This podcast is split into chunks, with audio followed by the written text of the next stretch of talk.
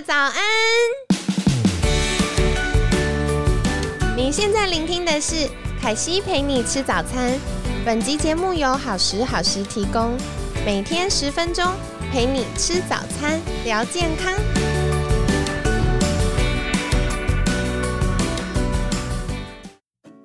嗨，欢迎来到凯西陪你吃早餐，我是你的健康管理师凯西。今天呢，很开心邀请到凯西的好朋友，情绪方疗师阿令。阿令早安，早安。阿令，我今天想要来请教，就是昨天你有提到宝贝女儿以前有肌肤过敏的状况，那我觉得秋冬啊有肌肤过敏或者是呃湿疹啊干癣的朋友们越来越多。那再来的话是有的时候也会有鼻子过敏，比如说像阿令是鼻子过敏，凯西小时候也是鼻子过敏超严重，严重到我上课都觉得头昏脑胀，老师在讲什么我都听不懂。所以是不是有一些芳疗的小工具可以帮助我们缓解这些身体的不适呢？嗯，好，谢谢凯西。对啊，其实。呃，我们蛮多人认识精油都是从过敏开始，真的。对我自己也是，就像我记得我上上次有就是有提到说，呃，我以前就是觉得是香香跟按摩，那认识精油真的是我女儿的皮肤，我才开始哦，原来这么好用哦，原来它可以用在这里哦。对，所以就是呃，对于过敏，因为其实。我们台湾人过敏，也可能是潮湿的问题，还是气候的问题，就是台湾人过敏的人数还蛮普遍，还蛮多的。对，嗯，对啊，而且我觉得可能因为台湾的环境也比较湿热，那如果没有刻意的去做一些清洁或者窗帘啊、寝具的换洗，容易不知不觉就累积了一些灰尘，像。嗯，我之前有看过一本是日本的打扫达人出的书，他就提到说，其实家里不管是我们夏天吹冷气，或者是呃习惯走动的路线，都会让灰尘或者是一些尘螨聚集在我们很容易忽略的地方。然后我就真的有做这个实验哦，因为我们家现在有中途一只狗狗嘛。那狗狗来了之后，有时候会掉毛，我就观察毛毛会容易堆积在哪里。的确，就是会有一个固定的区域，就是特别容易有灰尘，会有狗狗的毛毛。那其他地方就很干净。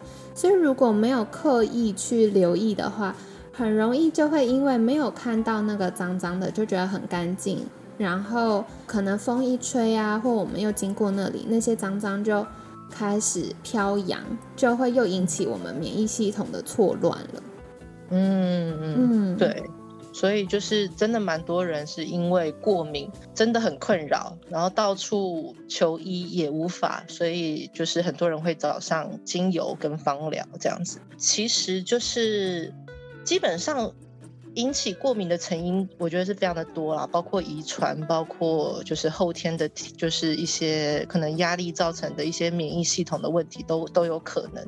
对，那以以过敏的缓解来说，就是以过敏的芳疗机制来说，我们大部分会比较倾向于做症状缓解，因为。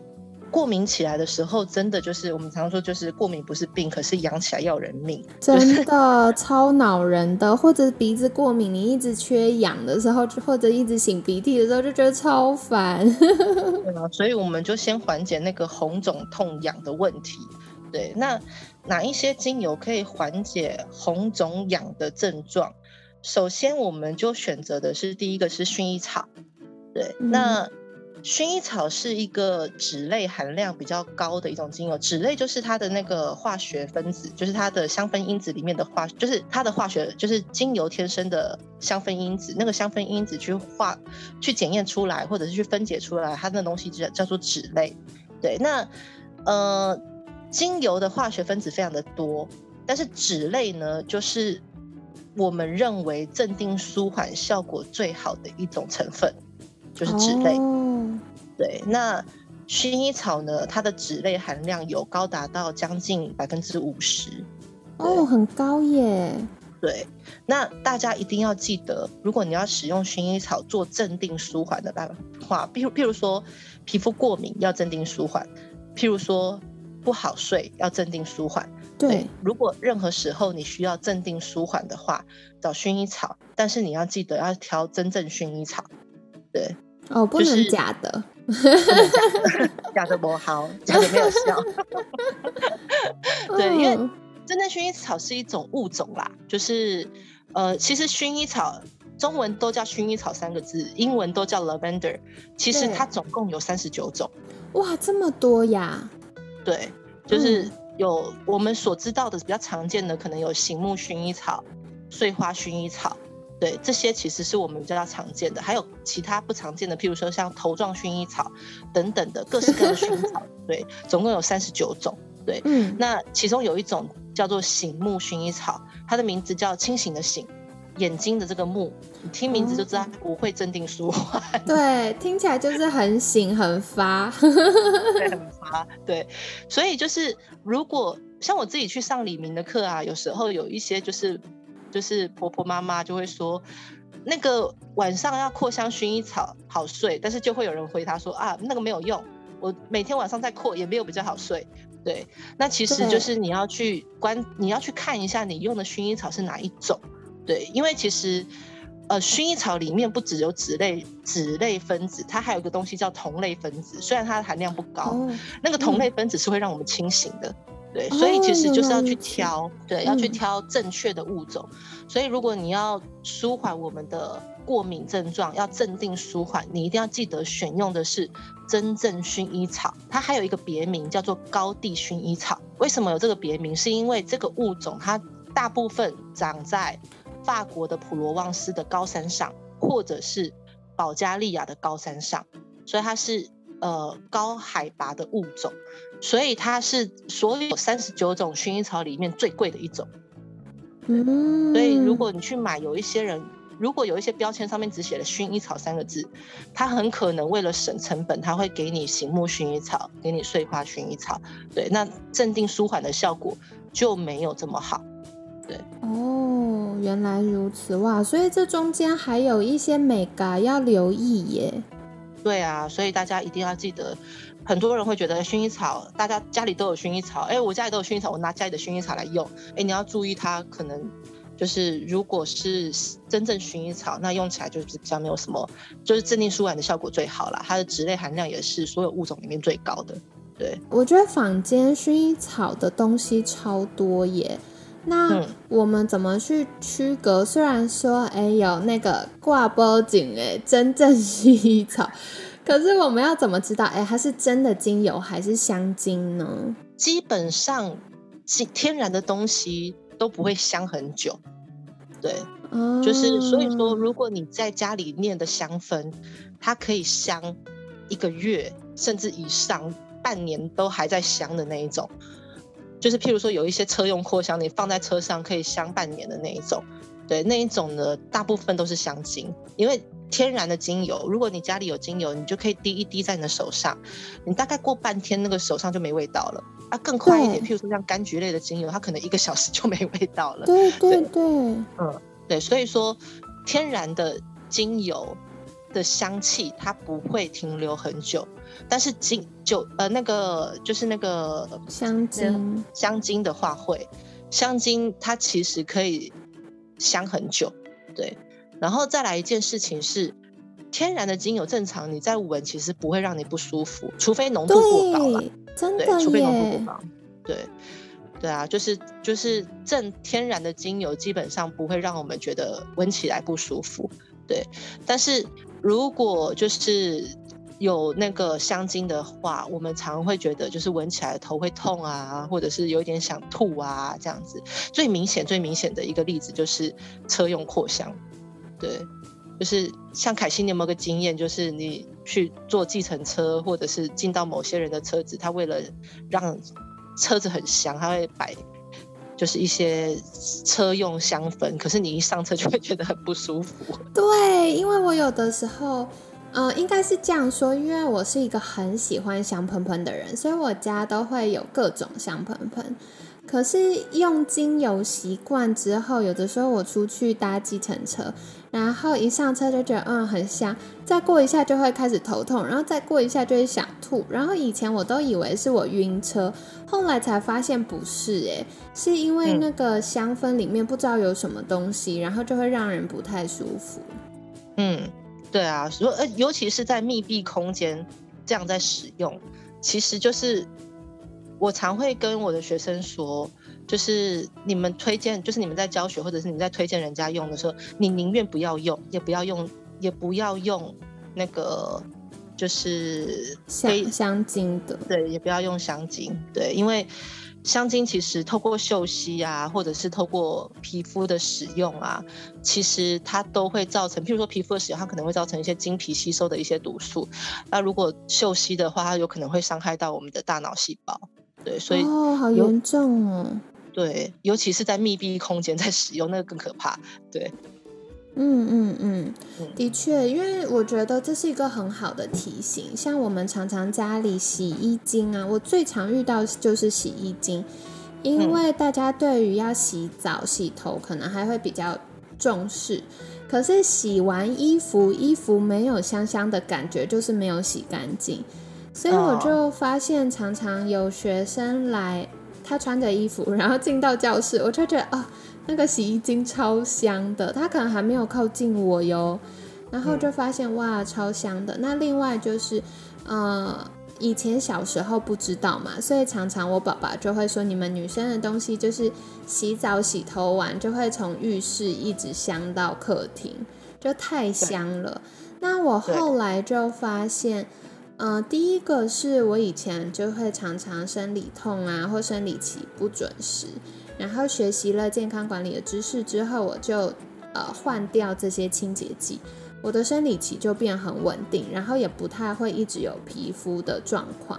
然后另外一个是，我就发现，嗯，我后来在研究一些呃，就是研究论文的时候，嗯。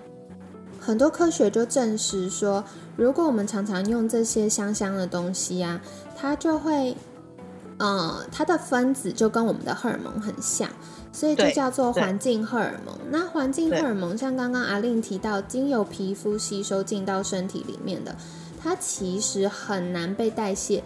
如果你是嘴巴吃进去了，身体已经有一套很厉害的解毒系统，可以把它。呃，去除大部分，可是经由皮肤吸收的，因为远古时代没这么多化学东西，所以我们身体还没有这么有效率的可以解除它，然后大部分毒素就会累积在我们身体里面，增加肝脏代谢的负担。嗯嗯嗯，对啊，所以其实凯西的经验真的是非常的血淋淋，也非常的好。对啊，自己都经验过了。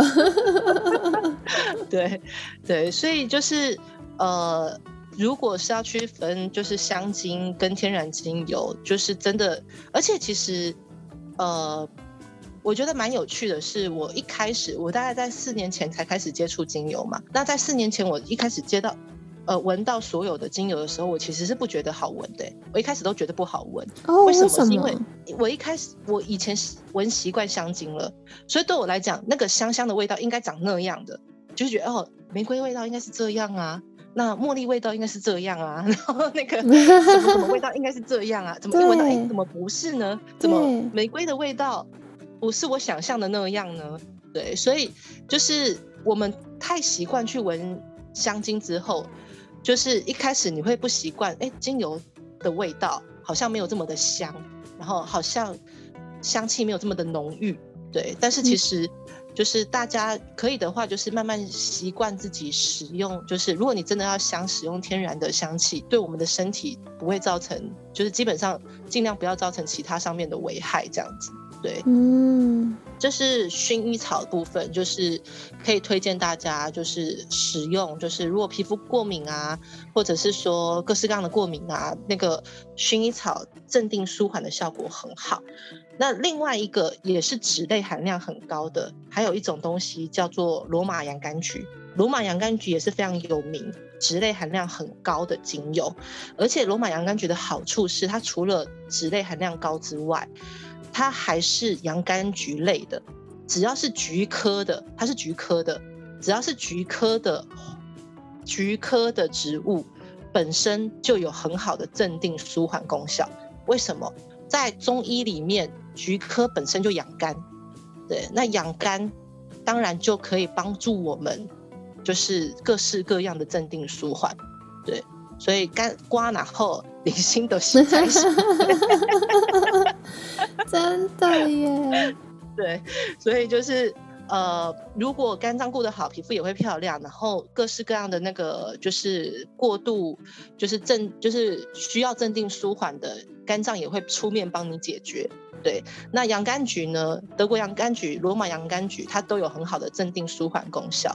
那这两个洋甘菊有一些本质上的区别，罗马洋甘菊是脂类含量比较高。所以它除了舒缓皮肤或者是舒缓红肿痛痒之外，它还可以舒缓情绪的发炎。哦，好有趣哦。对，就是呃情绪的发炎，譬如说你最近比较容易激动啊，一点点小事你就开始就是很暴躁啦，或者是说情绪上就是比较容易很就是很敏感。对，人家没事，你听一句话你就会有事的那一种。对，所以就是。情绪上比较不稳定，然后比较容易激动，比较容易暴躁。那这种呢，也很适合罗马洋甘菊，对，因为它的脂类含量比较高。它除了镇定舒缓我们的皮肤或身体，它还可以镇定舒缓我们的情绪。对，所以如果有小 baby，他皮肤红肿痒，他有过敏问题，同时他又哭闹不停，那就很适合罗马洋甘菊，因为它同时解决心理跟生理的问题。对，哇，好棒哦！嗯，德国洋甘菊就比较偏向生理，因为德国洋甘菊它最特别的地方是它的天然烃的成分含量比较高，它是蓝蓝的，精油里面其实蓝色的精油不多。对，那德国洋甘菊就是一支，那它为什么会蓝色的？它就是有含天然烃的成分。那那个成分能干嘛？那成分消炎功效非常好。对，所以它能够做到很好的消炎问题。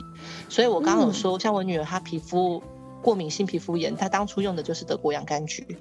原来我第一次看到真正的德国洋甘菊精油的时候，还愣住很久，因为一般精油可能都是透明为主嘛，那顶多柑橘类的可能有的时候会有一点点淡淡、很淡、很淡的偏橘的颜色，可是大部分也都是。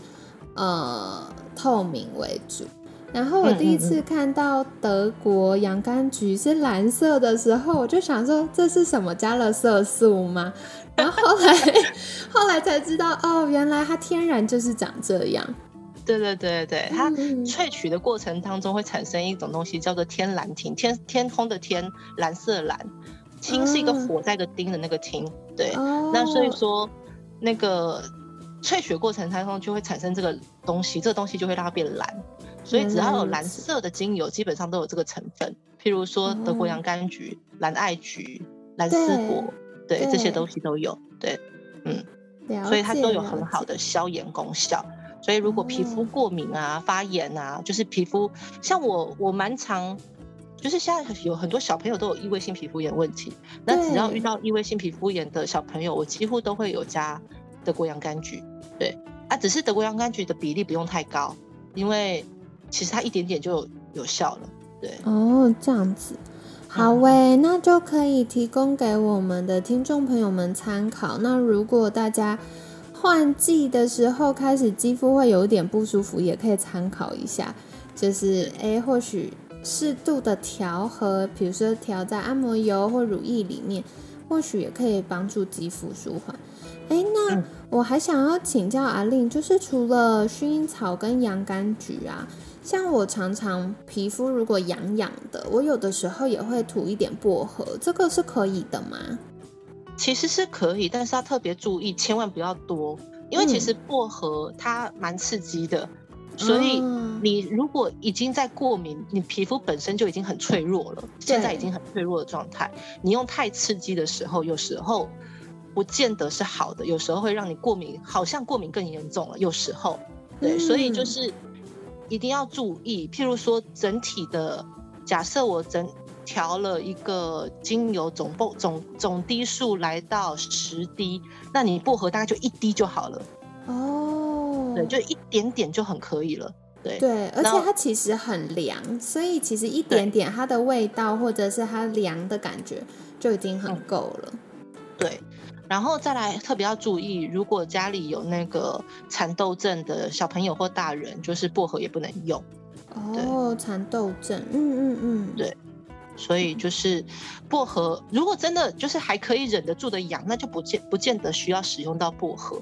但如果你真的很痒，那可以加一点。但是千万记得不要加多，有时候因为我们正在过敏的皮肤本身就很敏感，那已经在发炎了。对对对对对，所以就是薄荷的部分，就是大家可以加，但是就是留意一下，就是浓度千万不要多这样子。对，了解哇，太感谢阿令今天这么精彩的跟我们分享哦。那今天阿令有提到几个部分，第一个呢是薰衣草的种类非常非常的多。那如果是因为呃，不管是长痘痘啊、过敏啊，或者想要安神帮助睡觉，大家可以选择的是一种特别的品种，叫做真正薰衣草。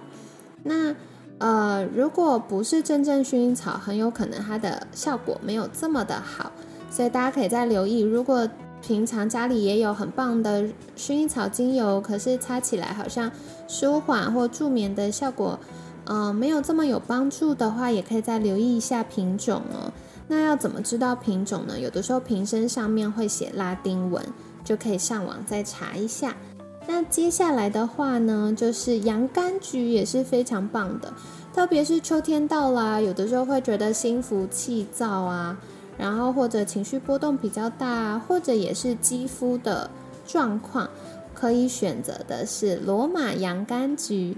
那如果肌肤的状况比较明显，比如说已经开始有点发炎啦、过敏啊、红啊、肿或者是痒，那或许选择德国洋甘菊就是不错的。不过刚刚阿丽也有提醒哦，德国洋甘菊在萃取的过程中会有一种天蓝烃的成分，会让精油变得蓝蓝的。所以如果在购买德国洋甘菊发现，哎，精油滴出来怎么是？蓝色的，那不用太担心，可能反而是代表说它的呃成分是很好的哟，所以跟大家分享。那再来，我们常常使用的薄荷呢，呃，如果是天然的薄荷精油，记得要非常非常非常非常稀释的使用，因为薄荷它非常的刺激。如果我们皮肤已经开始在发炎，甚至有一些隐形的小伤口。可能我们使用薄荷就会让肌肤的状况变得更加严重。那如果是嗯不是天然的薄荷精油呢？有一种像是叫薄荷脑的成分，可能会增加肝脏的代谢负担。所以大家在使用一些会有凉感的，不管是贴布啊、药膏啊或精油的时候，都要再特别留意喽。跟你们分享啦。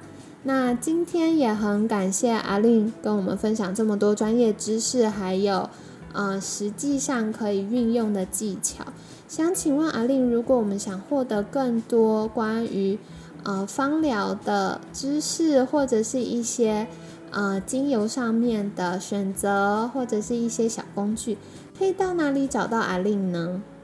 哦，可以搜寻我的粉砖，对，我的粉砖叫做芳心生活，芳香的芳。然后心理的心，然后生活的生活，对，就是芳心生活，搜得到我的粉砖。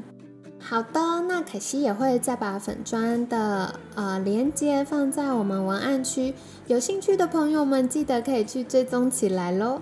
那今天很感谢情绪芳疗师阿令精彩的分享，每天十分钟，健康好轻松，可西陪你吃早餐，我们下次见喽，拜拜，拜拜。